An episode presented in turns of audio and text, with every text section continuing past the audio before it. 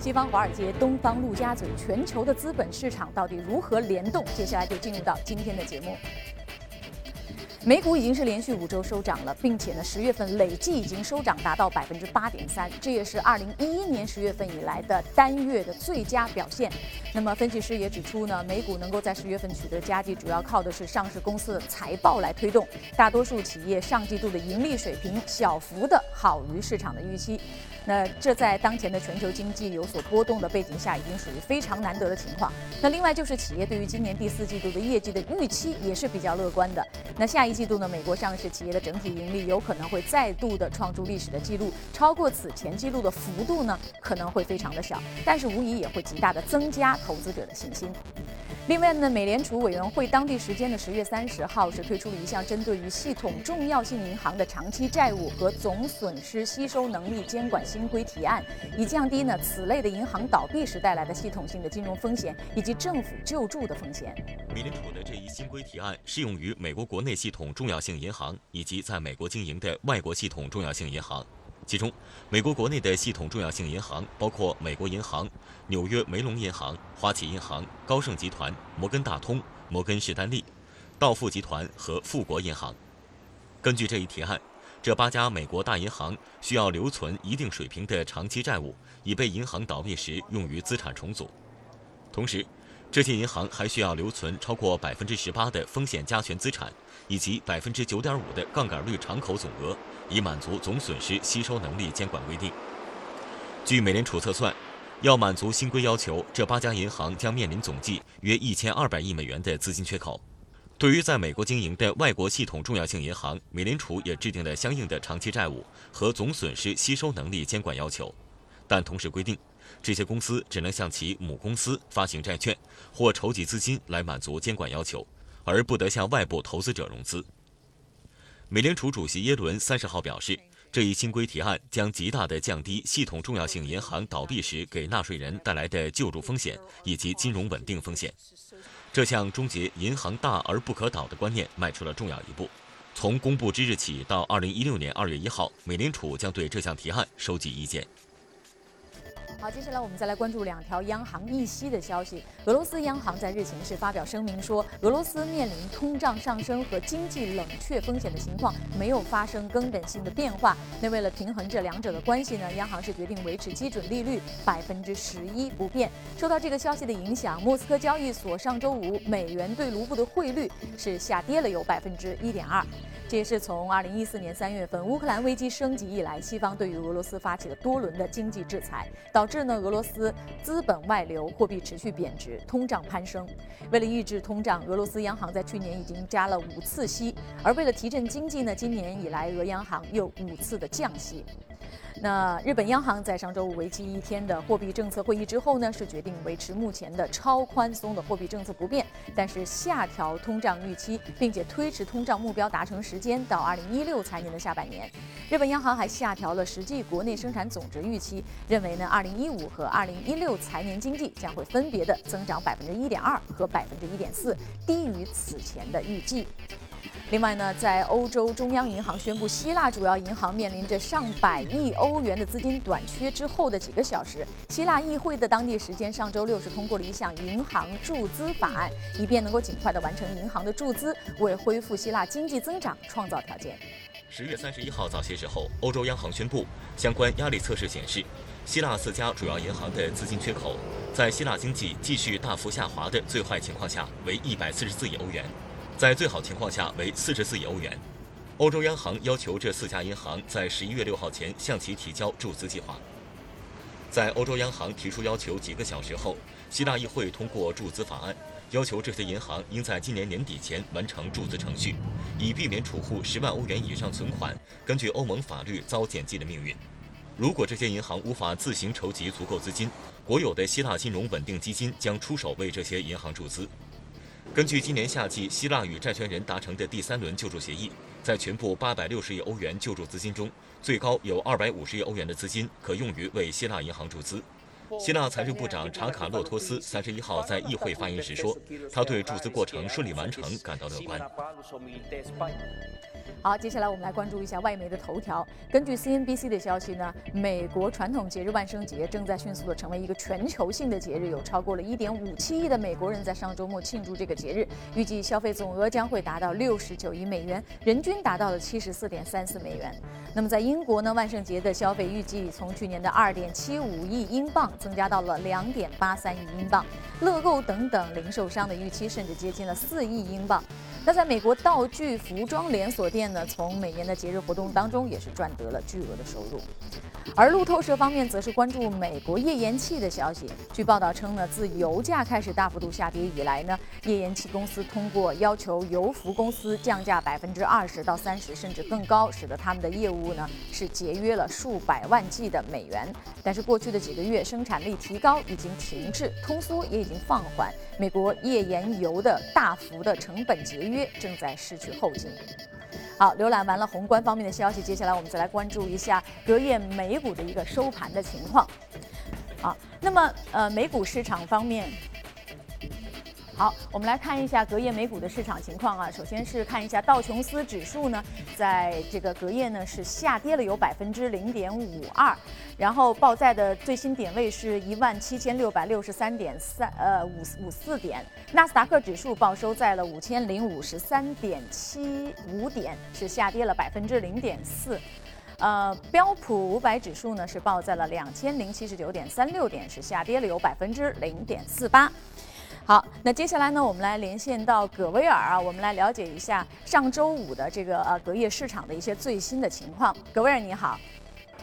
早上主持人，上周五是十月份的最后一个交易日，道指在十月份的涨幅约在百分之九左右，创下了二零一一年十月以来的最佳单月涨幅。企业财报利好以及对美联储加息的预期是促成股市上涨的主要原因。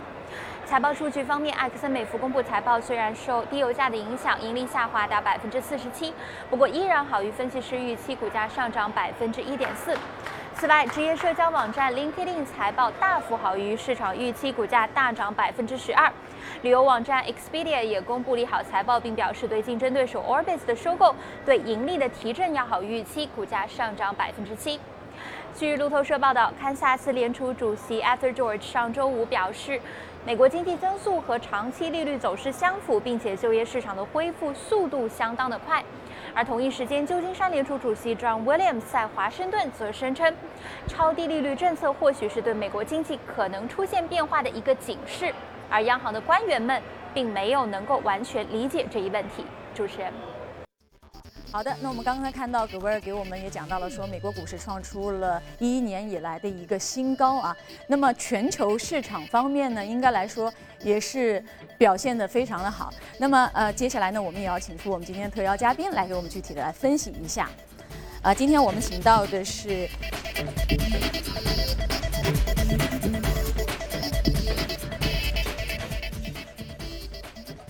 好，今天我们请到演播室现场的是盛宝金融市场的分析师罗康杰先生。您好，罗先生，欢迎来到我们的演播室啊。那我们看到十月份哈，美国股市表现非常好，而全球的市场其实在一个总体的量化宽松的预期下，表现的都还是非常不错的啊。具体情况，首先来请给我们回顾一下。另外，对于呃未来的一个市场的一个情况，您有些怎样的预判？嗯，好的。应该说十月份的话，全球市场上的一个特点就是风险偏好有明显的回升，尤其是和之前的八月份大跌的当时的一个情况相比。嗯。那么包括呃像黄金、美国国债等这种避险资产呢，都有明显的回落。呃，而全球股市呢，则是普遍的一个上扬。那么主要就是美联储九月份它决定呃不加息之后，市场对美联储年内升息的预期明显削弱。那么紧接着其他央行，包括欧洲央行。啊，在内的主要央行呢，它有进一步宽松的这样的一个意向，所以对股市带来比较明显的提振。那么，包括欧洲央行市场预计它在十二月可能会延长或者说扩大呃现有的一个量化宽松措施。那么，中国央行的近期的一个双降，那市场其实对于日本央行、对于澳啊澳大利亚，呃。这些经济体呢也有比较强的一个会进一步降呃推出更多的货币宽松政策的一个预期。对。当然呢，呃，那在这种预期之下呢，就带动这个呃全球股市的普遍上扬，其中尤其是欧洲呃，因为市场预计欧洲央行会进一步扩大这个宽松措施，所以欧洲股市的涨幅呢是最明显的。其中德国的 DAX 指数呢上涨超过百分之一十二，它是创下了呃零九年四月以来的一个最大的一个月度的涨幅。那么像美国三大股指的话，平均涨幅呢也是百分之八以上，也是呃四年来的一个最大的月度涨幅。像亚洲的话，股市呢表现也非常强劲，日经指数呢涨幅有百分之十的样子，嗯，啊恒生指数啊，澳洲股市啊也都比较大的一个涨幅。但是从上周的后半段呢，开始市场的情绪略微有一点改变，有一些变化了。对，主要是因为美联储在他的会议之后呢，就是发表这个声明比市场预期的稍微要强一点。那么他是讲了会在十二月份的会议上去讨论到底要不要加息。那么之前其实市场对啊美联储十二月份升息的这个预期是非常低的。那么但是在呃最近的会议之后呢，这个市场预期可能又提升到呃就是比喻为这个比如说硬币的两面啊，可能可能性的都是。呃，有明显的一个提升。嗯。那么，其实美联储的这种做法，很多呃，包括分析师啊也好，啊，投资者也好，他其实觉得美联储这些做法，它是啊很大程度上在扭曲了市场的一个预期。比如说，包括九月份的时候，我们认为美联储它当时是处于升息的，呃，可能觉得它是处于年内升息的最后的一个时间窗口，因为当时美国经济数据呢刚刚在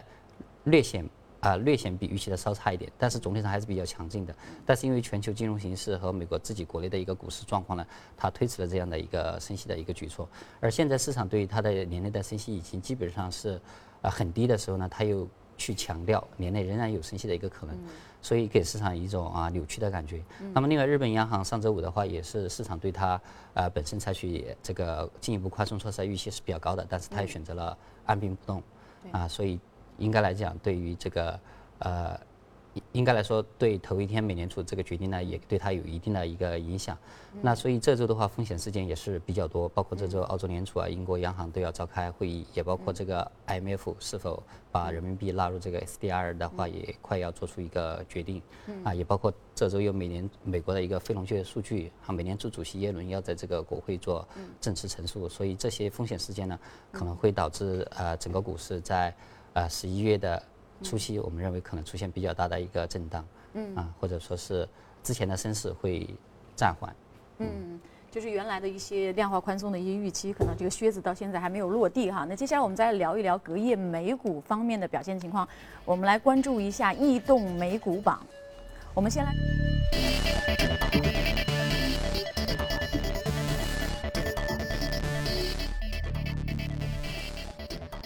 呃，家装商店呢是上涨了有百分之三点一，工程建设是上涨了百分之二点九，无线通信是上涨了百分之二点一，租赁服务上涨了百分之二，医药商店是上涨了百分之一点五。另外呢，我。啊，我们看一下，在医疗试验和研究行业的上涨幅度呢，是达到了有百分之四十六点四八的。另外，计算机系统是上涨了百分之三十三点二九，而运输业上涨了百分之三十一点八四，通信设备呢是上涨了有百分之二十二点五三，科技设备上涨了百分之二十一点四。那么，异动美股榜方面呢，我们也看到。Expedia 是上涨了百分之七点二七，在线旅游呢是达到了啊，这个在线旅游的个股呢是上涨幅度达到了百分之七点二七，继续是超过预期。好，那我们也看到了刚才的这个异动美股榜的一些这个个股，包括行业的一些情况哈。那么您觉得在这方面有什么呃？特别的好消息来推动这些异动股的上涨吗？好的，Expedia 其实我们之前嗯节目里好多嘉宾都呃已经聊过很多次，因为在线旅游确实是这嗯呃现在比较热门的一个话题。因为像啊行业里的预估数据显示，到一七年的时候，这个全球五千多亿的这个呃比如说酒店行业的一个预订呢，其中百分之三十五会转移到这个线上。嗯。呃。而且从呃国内来讲的话，在线旅游的话，我们现在知道，比如说像制造业最新的 PMI 数据都不是很好，但是亮点就在于这个第三产业、服务业方面，呃，这也是经济现在大家说的阵痛期、转型期的一个方向，就是呃刺激这个消费。那么消费我们现在刚刚占国内的比重呢，GDP 比重百分之五十多一点，如果要达到发达国家百分之七十多以上的这样一个水平的话，它增长空间非常大。所以在这个消费里面的话，其中包括我们经常讲的这个旅游啊。还有这个教育啊、医疗等等，那都是呃非常重要的，都是万亿规模以上的一个市场，所以聊的比较多。那么它其实这一次的异动呢，上周五的话，Expedia 它的一个上涨呢，还是因为它最新公布的一个财报呢，又是非常的强劲，又带动股价创下一个新高。那么 Expedia 它作为美国这个在线旅游行业的一个龙头之一。呃，它在像北美和美国市场，尤其是酒店预订这一块占的市场份额是比较高的，百分之四十多的一个比重。嗯，那它这一块核心业务呢，最新财报显示增长是非常强劲的。那酒店的国际啊，国内它在美国国际、国内的这个酒店的这个预订量都有增长，但是因为促销啊，和国内一样，因为促销啊、打折啊，还有一些个。呃，回馈呃，就是抢占市场份额的一些做法，可能导致这个呃酒店的一些个单价有下降，但是总体营收仍然实现了比较大的一个增长。另外，包括它旗下的这种像机票预订啊，还有广告媒体业务啊，这些不是就占比相对比较小的，可能百分之七、百分之八这种业务呢，也都有啊都有比较明显的一个增幅，所以整体上的一个业绩呢是比较强劲的，带动它的股价呢也是有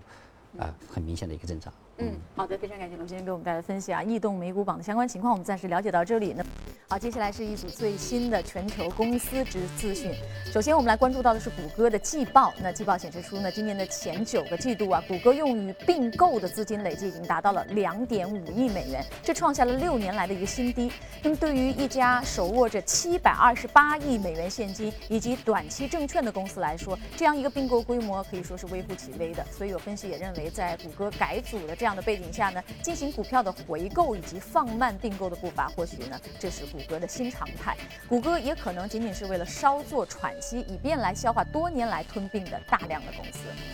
另外呢，美国的智能家居企业 Control 十四呢，它的股价在上周五是暴跌了有百分之二十七。那公司呢，当天发布的业绩就显示出呢，它今年第三季度的收入同比是增长了有百分之十一点五，不及市场的预期。净利润呢，只有一百二十万美元，也远低于去年同期的这个两百八十万美元。公司同时也表示啊，季度业绩下滑主要是由于加拿大市场以及整体的酒店服务业的销量下降。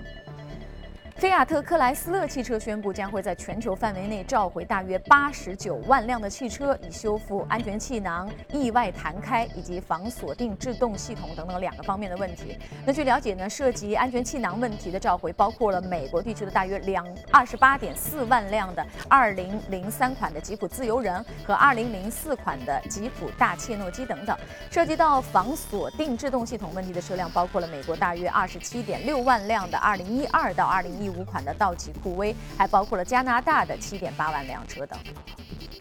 另外，美国石油巨头雪佛龙公司呢公布的财报称啊，第三季度的盈利和营收都是大幅度出现了下降，不过仍然是好于之前市场的预期，并且宣布未来的三年将会削减支出，并且裁员至多七千人，这相当于其员工总数的大约百分之十。好看过了全球公司的动态，接下来我们再来回过头来，继续和我们今天的嘉宾一同来聊一聊今天我们值得关注的美股。来看美股放大镜。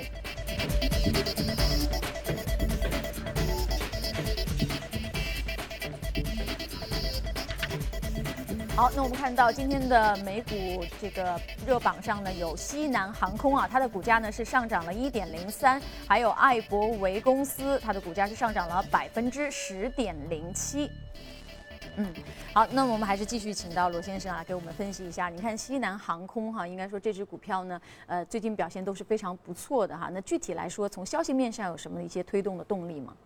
嗯，好的，确实美国的呃这个航航空运输类股呢，最近表现都比较强劲，主要是因为过去两周里面很多大的航空公司陆续的公布这个财报呢，呃，基本上盈利都是超出预期的，主要就是得益于这个油价啊比去年同期呢是呃下跌了很多，所以他们的利润呢。呃呃都有超出预期的表现，所以整个像这个道琼斯，呃航空公司指数啊，从七月份以来也都有百分之二十多的一个涨幅，比同期的大盘指数呢表现是稍强的。那么西南航空公司的话，它其实也是因为最近公布的财报呢比较强劲，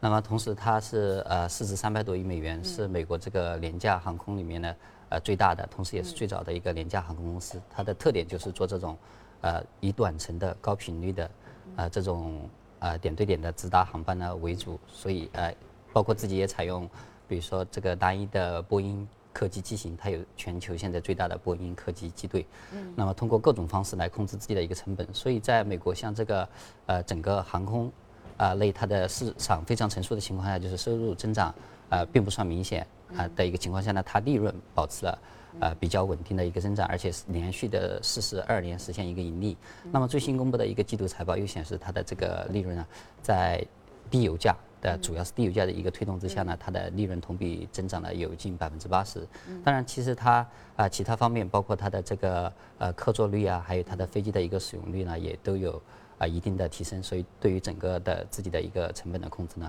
呃，也都起到了很大的一个作用。嗯，那其实我们看到国内的很多航空公司啊，也是面临同样的情况，就是油价下跌会推动他们一个就是利润的一个增长啊。那么在这方面，我们国内的这些航空公司是不是同样也有这样的一个受益的情况？啊，对，应该是一样的。包括从上半年还有最新的这个财报都可以看到，国内航空业呃也大家都。也都提到它的利润也都是爆发式的增长，但这个低油价，因为我们大家呃经常也最近聊的比较多，这个油价目前处于可能说是已经见底了，嗯。但是它能够呃明显的反弹或者说持续的上涨的话，呃目前还看不到这样的一个迹象，因为包括现在供大于求的一个情况呀，以及全球经济疲软下的一个增长需求不是很强，所以在低油价的这个呃背景之下，这个航空公司类的一个业绩就是利润比较好的一个状况呢，估计还会延续，而且从国内来讲的话呢。呃，我们知道最近呃，之前比如说八月份人民币它有一度的有一波贬值，当时是给这个呃航空类股的话也是带来了一些比较大的一个压力。但是最近我们看到人民币已经趋稳，而且最近两天有比较强劲的一个上涨，应该又是一个利好了。对，应该从货币这方面来讲的话，它的之前的一个利空影响呢已经逐渐的一个消退。而且从国内来讲的话，因为今年我们呃高铁。高铁发展的非常猛，包括这个李克强总理出国的时候也都推我们的高铁，所以它高铁的对一些啊短程航班的一个挤压呢是比较明显的。最近又有报道，有一些国内的一些短程的一些个航班呢又有停运了。那么，但是从这个国际航班来讲的话，增长是比较啊明显的，尤其是像我们的出境游增长比较明显啊，还有这个一路一带策略下的这个呃就是对外的一个商务旅行呢，这种都有增长，所以它的国际的业务增长呢是比较。啊，强劲的，啊，同时呢，也包括国内，比如说收入，呃，包括比如说我们像我们的中等收入的一个人群，现在占比也在不断提升。你如果以发达国家的一个比例衡量的话呢，呃，也包括这个客运量也有比较增长的一个前景。另外，我们看到这个热榜上也有一个叫 a b b v 的公司啊，这个制药公司呢，我们也看到国内的制药公司最近也算是一个大家比较经常选择的一个避险板块了哈。那么，能不能给我们分析一下医药板块在美股当中的一个作用，或者是目前的一个位置呢？啊，好的，艾博维它上周的话是呃，上周也有比较大的一个上涨。其实像美股呃，生物医药类股的话，呃，是被视为一个。既有防御性也有成长性的一一类股票，其实在国内也是一样的，因为他们的业绩增长的是比较稳定。主要一个就是一些共同的问题，第一个包括大家这个呃对健康意识啊，对这个医疗需求的一个提升。那另外一个就是呃人口老龄化，这个在发达国家甚至在中国也都有这样一个趋势，所以他们的一个长期增长前景呢，其实还是比较稳定的。但是同时医药类股呢，它有有必须消费这种的一个特性，所以它有一定的防御性。对，那所以像艾伯维的话，之前美国很多的一些个医药类股呢，呃，之前是因为这个呃前期的涨幅过大，同时也有一些个，比如说像一些政治啊一些个官员呢指责他们的一个暴力行为等等，所以导致了前期呢，尤其是在美股八月份回调的过程当中，一些医药类股的跌幅是比较大的。但是最近我们看到这些医药股的一个。呃，反弹幅度比较大，显示出非常强的一些弹性。嗯，好的，非常感谢我们今天嘉宾盛宝金融市场分析师罗康杰先生给我们带来的精彩点评。这里是从华尔街到陆家嘴，感谢您的关注。那今天播出的内容，您还可以通过我们的官方的微信公众号“第一财经资讯”来查看到。您有什么意见和建议，同时也希望您通过微信留言。另外，您还可以到荔枝和喜马拉雅电台搜索“第一财经”进行收听。